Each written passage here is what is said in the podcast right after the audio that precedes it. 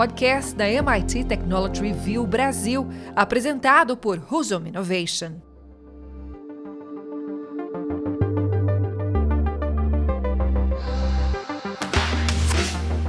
Olá, sejam bem-vindos e bem-vindas ao podcast Energy Center da MIT Technology Review Brasil.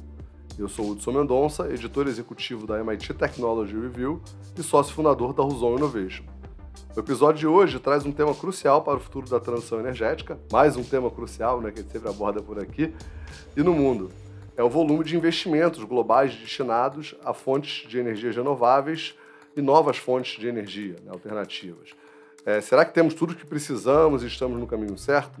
Para me ajudar a responder essa pergunta, tenho aqui ao meu lado Tomás Gomes, jornalista especializado em negócios, tecnologias e inovação.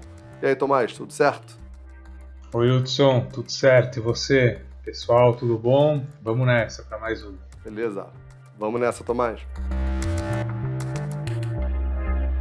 Bom, Hudson, para abrir a nossa conversa, eu acho que é importante a gente traçar um panorama geral e compartilhar alguns números também, né? Para a gente quantificar o tamanho do desafio que a gente está falando. É, tudo isso sobre os investimentos globais, energias limpas e renováveis, né? Queria que você falasse um pouco qual o panorama geral que a gente tem atualmente. Legal, Tomás.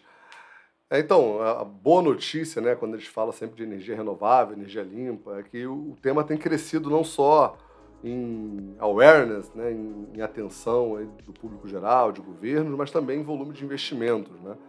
Temporada que eu passei lá em, em, em Brasília, o pessoal falava muito uma frase que é a gente mede as prioridades não pelo discurso, mas pelo recurso. Né? Então, a gente tem aí o crescimento substancial dos investimentos em energias limpas, né, energias renováveis nos últimos anos.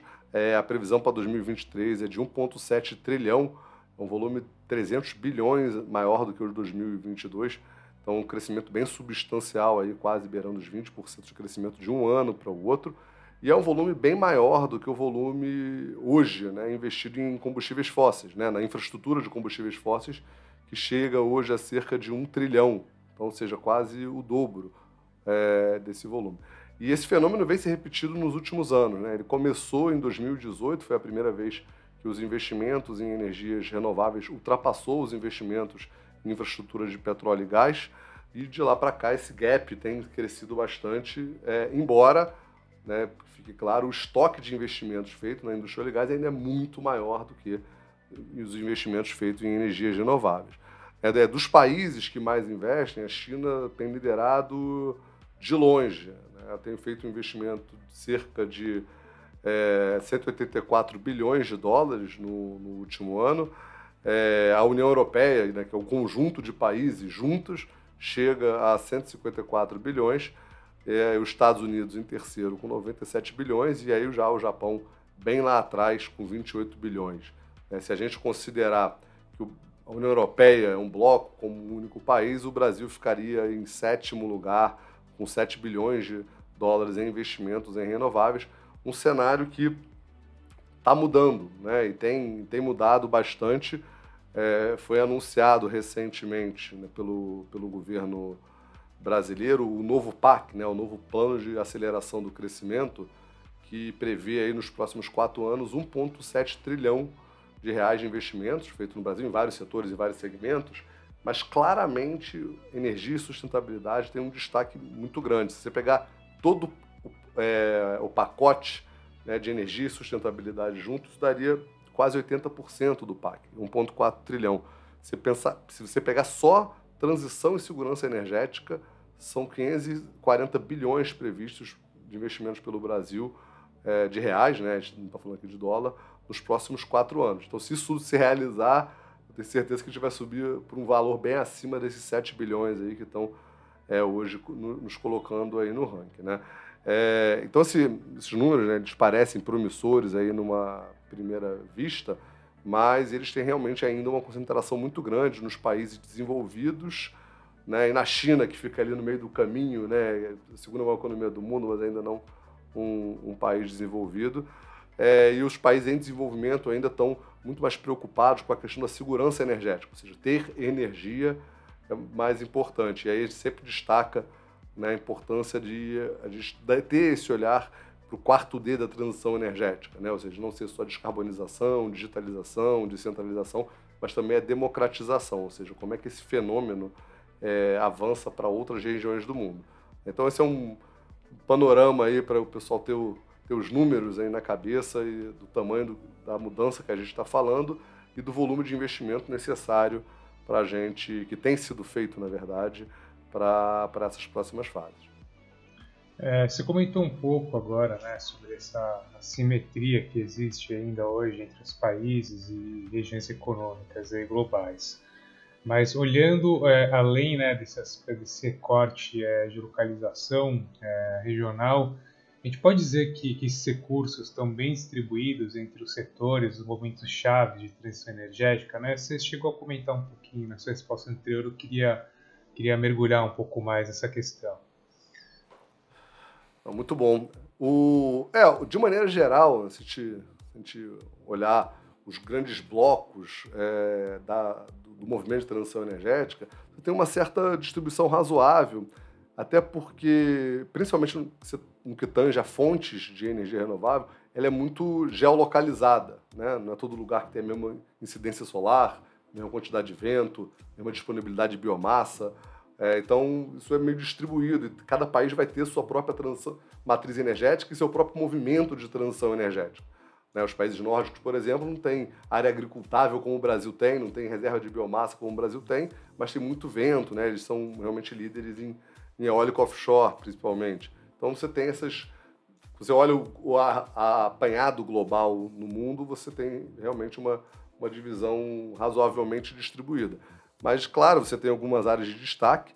Né? A energia solar tem crescido muito, muito mesmo. É, estão previstos aí os investimentos em 2023 é, pelo relatório da Agência Internacional de Energia de 380 bilhões de dólares em energia solar. É uma fonte que é razoavelmente bem distribuída ao redor do mundo. Né? Tem áreas com incidência maior ou menor, mas faz sol né? é, distribuído ao redor do mundo. Isso é motivado principalmente pelos investimentos na na redução dos custos e aumento da eficiência dos painéis solares.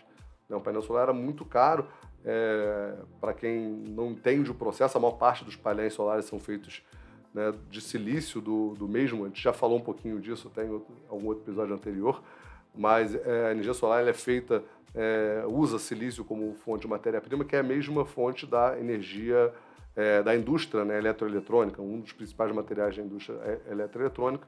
Então, com a queda do preço do, da, da questão eletrônica, você também tem uma queda considerável na, no custo de implementação de energia solar, que faz com que você tenha um investimento cada vez maior em geração solar, principalmente geração solar distribuída.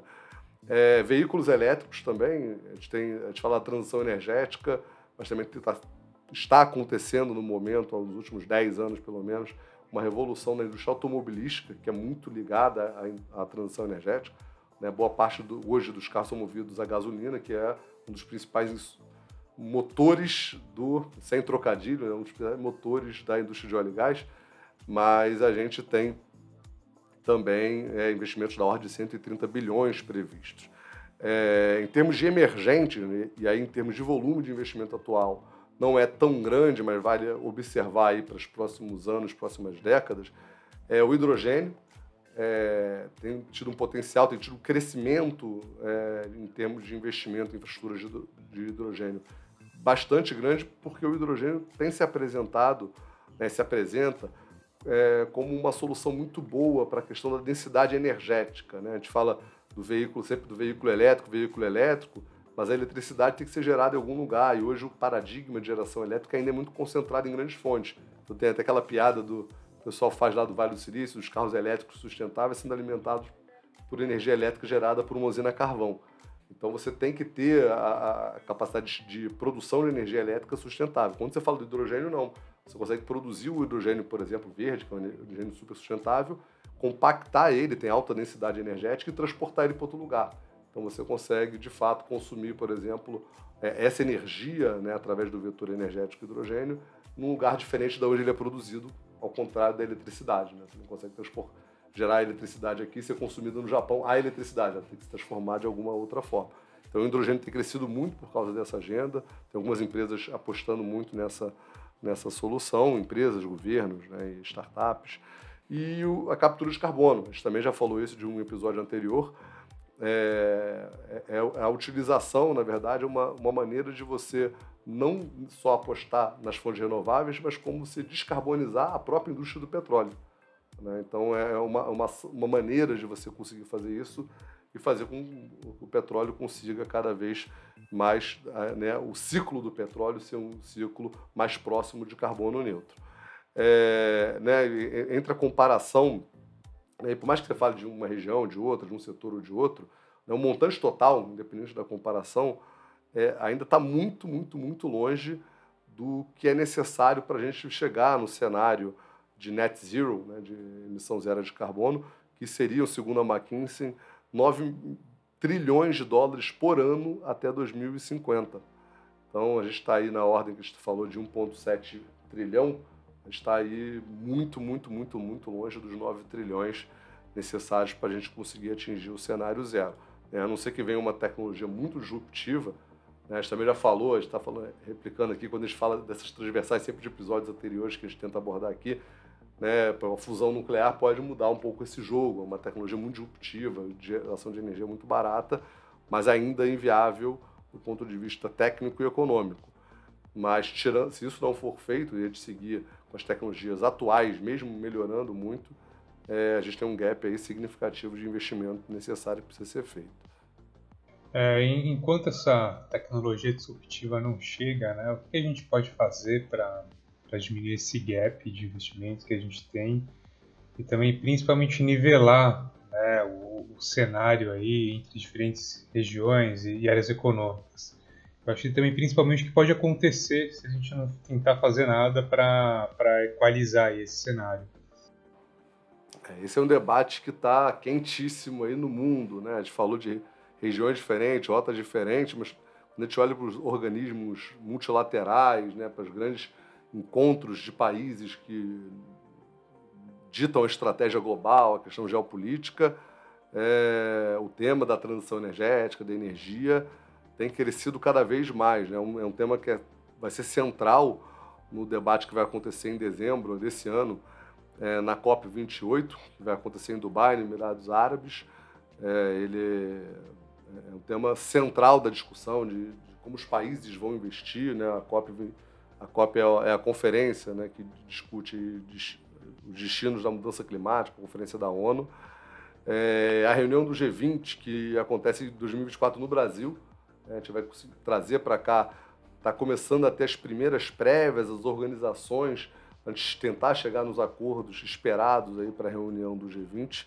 É, vai acontecer no final de 2024, em novembro de 2024 do Brasil, também coloca um tema da transição energética né, transição ecológica, o pessoal tem falado muito aí como um tema central nessa discussão. É, então, assim, esse é um movimento que ele é global, ele precisa ser unificado, ele não dá para ser pensado né, standalone, né, embora a política energética seja muito individualizada de país para país por causa das condições, né? Por exemplo, você não vai ter é, grandes áreas de biomassa no Japão que não tem nem território e agricultura para isso, como o Brasil tem.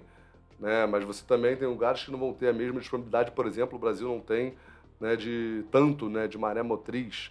Então você tem algumas disponibilidades, né, geotérmica, por exemplo, aqui também é, uma, uma é um tipo de fonte que o Brasil não teria tanta disponibilidade quanto é, outros países. Então você sempre tem essa comparação aí da, das fontes, dependendo de onde você está, mas o, o tema é global. Então, independente da rota que você vai escolher, é, é, é importante essa, a gente ter essa é, visão né, de planeta, meio ambiente, sem fronteiras políticas e econômicas. Né? Isso entrar nisso.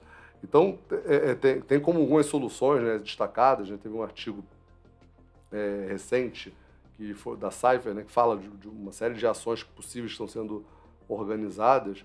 Então, é, vai ser fundamental o papel dos órgãos multilaterais, como o FMI, Banco Mundial, né, o, o novo presidente do Banco Mundial, Ajay Banga, é, por exemplo, anunciou né, um foco maior da instituição né, em relação às mudanças climáticas, é, o apoio né, do, do, setor público e ter uma visão mais global, né, da visão apolítica dentro do possível. Né, é difícil discutir um tema de forma apolítica, mas é tentar é, separar as diferenças e discutir o problema de uma maneira mais ampla. É, também investimentos privados são fundamentais, que, que obviamente alavancados por políticas regulatórias. Então uma coisa não existe a outra. A gente sempre fala, além dos investimentos, do apoio financeiro que os governos dão para essa agenda, você tem um potencial muito grande na questão da mudança regulatória. É, aqui no Brasil, a gente aprovou, né, mais ligado a, ao mundo da inovação, é, o plano estratégico quinquenal de energia né, pela ANEL, foi aprovada é, recentemente, é uma super novidade, coloca várias metas, várias métricas né, da, de aplicação dos recursos obrigatórios de pesquisa e desenvolvimento é, em determinados temas, muitos deles ligados à transição energética, então isso abre a possibilidade regulatória das empresas investirem mais nisso. Então, é, existe uma série de incentivos à aquisição de veículos elétricos, veículos mais limpos, tanto na Europa quanto nos Estados Unidos. Então, você tem todo esse arcabouço dos bancos multilaterais, né, do investimento privado, da política regulatória, é, tudo isso junto tem que conversar, sempre com a visão global, sempre usando benchmarks. Por isso que essas reuniões, né, como a COP28, a reunião do G20, que vão acontecer nesses próximos dois anos são fundamentais né, para a troca de experiências e um país aprender com o outro e tentar é, te evoluir de forma conjunta. Né?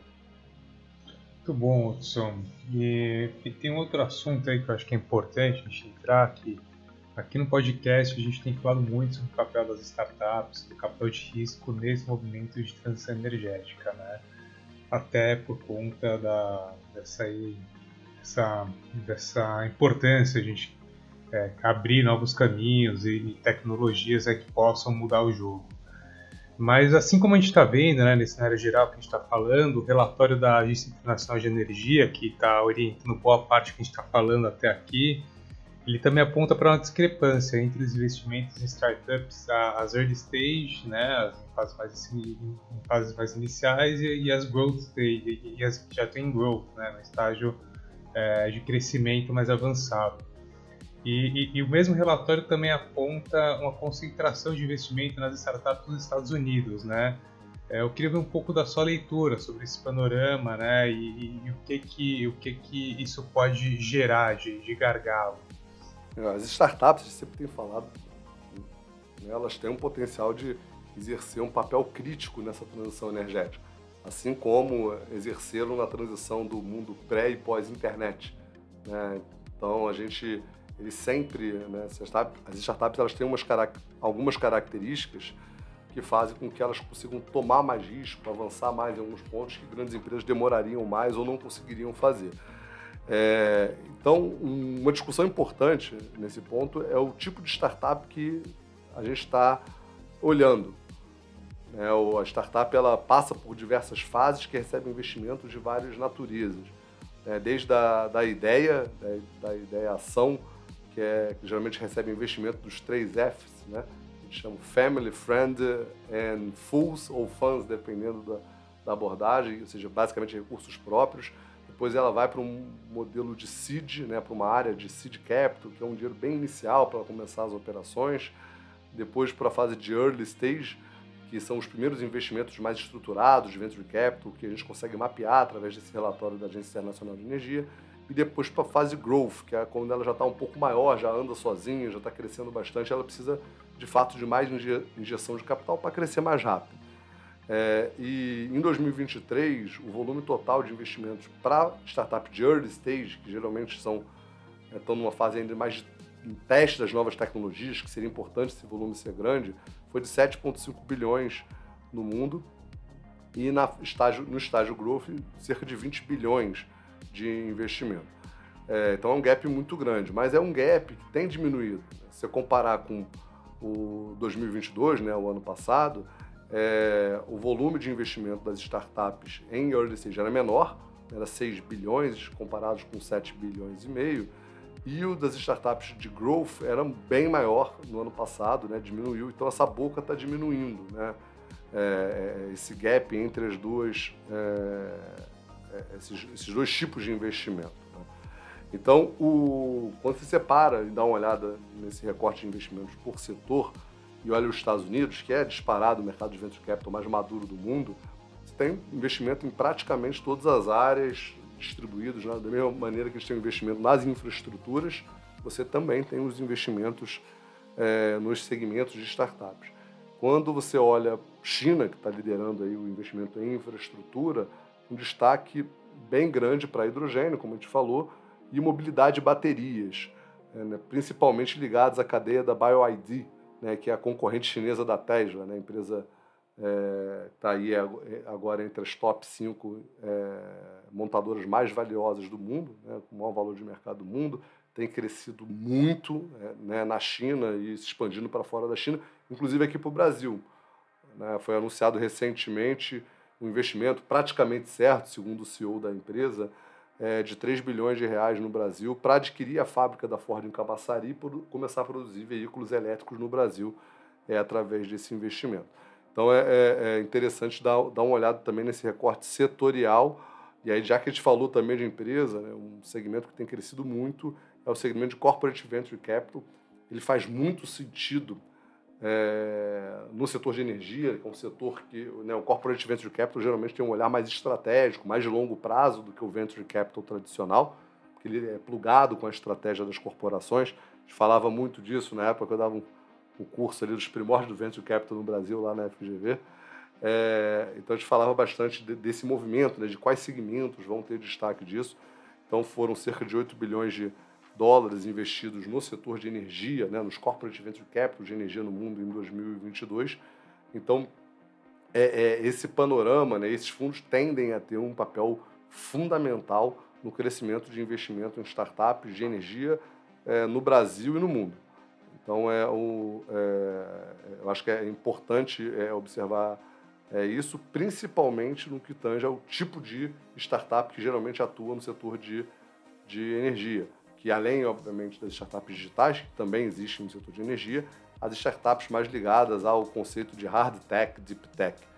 São startups que lidam com ativos físicos, né? tem cadeia de suprimentos, tecnologias complexas, é, aquela, aquele imaginário de dois garotos recém-formados fazendo um aplicativo né, que eles têm lá do, do, Vale do Silício, de antigamente, né, não é mais assim, cabe ressaltar, isso não existe muito em energia. Né? Energia é uma área que demanda investimentos maciços, né? capex intensivo, opex intensivo, é uma área complexa, geralmente muito regulada.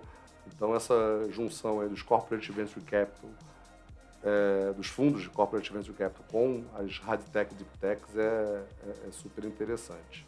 Muito bom, Hudson. Aqui no podcast a gente gosta de todas as startups, mas a gente é particularmente fã aí das hard techs, das deep techs, né? É, bom, acho que a partir do, do, que a gente conversou até aqui é, e, e, o que você tem acompanhado também, tanto no mercado brasileiro como nas suas viagens, e em programas como o RIP, né, que a gente também já falou algumas vezes aqui no podcast, é, o que você acha que pode ser feito para o Brasil ampliar o seu protagonismo no cenário internacional é, de transição energética e contribuir mais ativamente para fechar, ou pelo menos para contribuir e ajudar a fechar esse gap de investimentos? Muito bom. Acho que tem, tem um, um leque, né? A gente falou de várias questões é, ao longo aí do podcast, é, mas algumas a gente tem que destacar de, de qualquer forma, né? É, um, é primeiro, são os governos tratarem o tema como prioridade. Muito difícil você conseguir fazer uma transição desse tamanho num setor que demanda tanto investimento sem uma participação muito ativa dos governos. Né? Falo aqui do nosso, mas também de outros lugares do mundo dos organismos multilaterais, né, expandido o conceito de governo, é, é, eu acho que é fundamental. É, a regulação ela tem um papel crítico também. A gente mencionou aí recentemente a aprovação do Plano Estratégico Quinquenal de Inovação, né, o PEQI 2023-2028 da ANEL.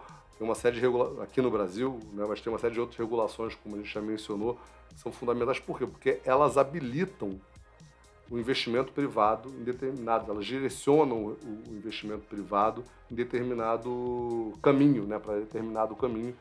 Então você consegue fazer, além dos investimentos governamentais propriamente dito, é, você também consegue é, direcionar melhor o investimento privado na direção de uma transição energética, de investimentos renováveis e, e, e investimentos dessa natureza. É, eu acho que um movimento super importante que a gente precisa acompanhar, acho que você mencionou, né? A gente gosta aqui da, muito das hard techs e techs aqui, é um pouco a casa delas né, na área de energia. É, então, achar novos caminhos para serem financiados, é, como você me mencionou, né, a gente teve recentemente lá em Boston, no MIT, é, falando muito sobre novos instrumentos financeiros criados né, e mais adequados para esse tipo de startup, que tem um ciclo mais longo, demanda muito capital logo no início. A gente sempre cita aqui a Commonwealth Fusion Systems, né, uma das três grandes iniciativas de fusão nuclear, que está muito longe de chegar no mercado, mas já demandou investimentos de 2 bilhões de dólares. Isso é um investimento de unicórnio que já está faturando, crescendo quando você vai para o mundo digital. E essa empresa não fatura nada e está bem longe de faturar ainda.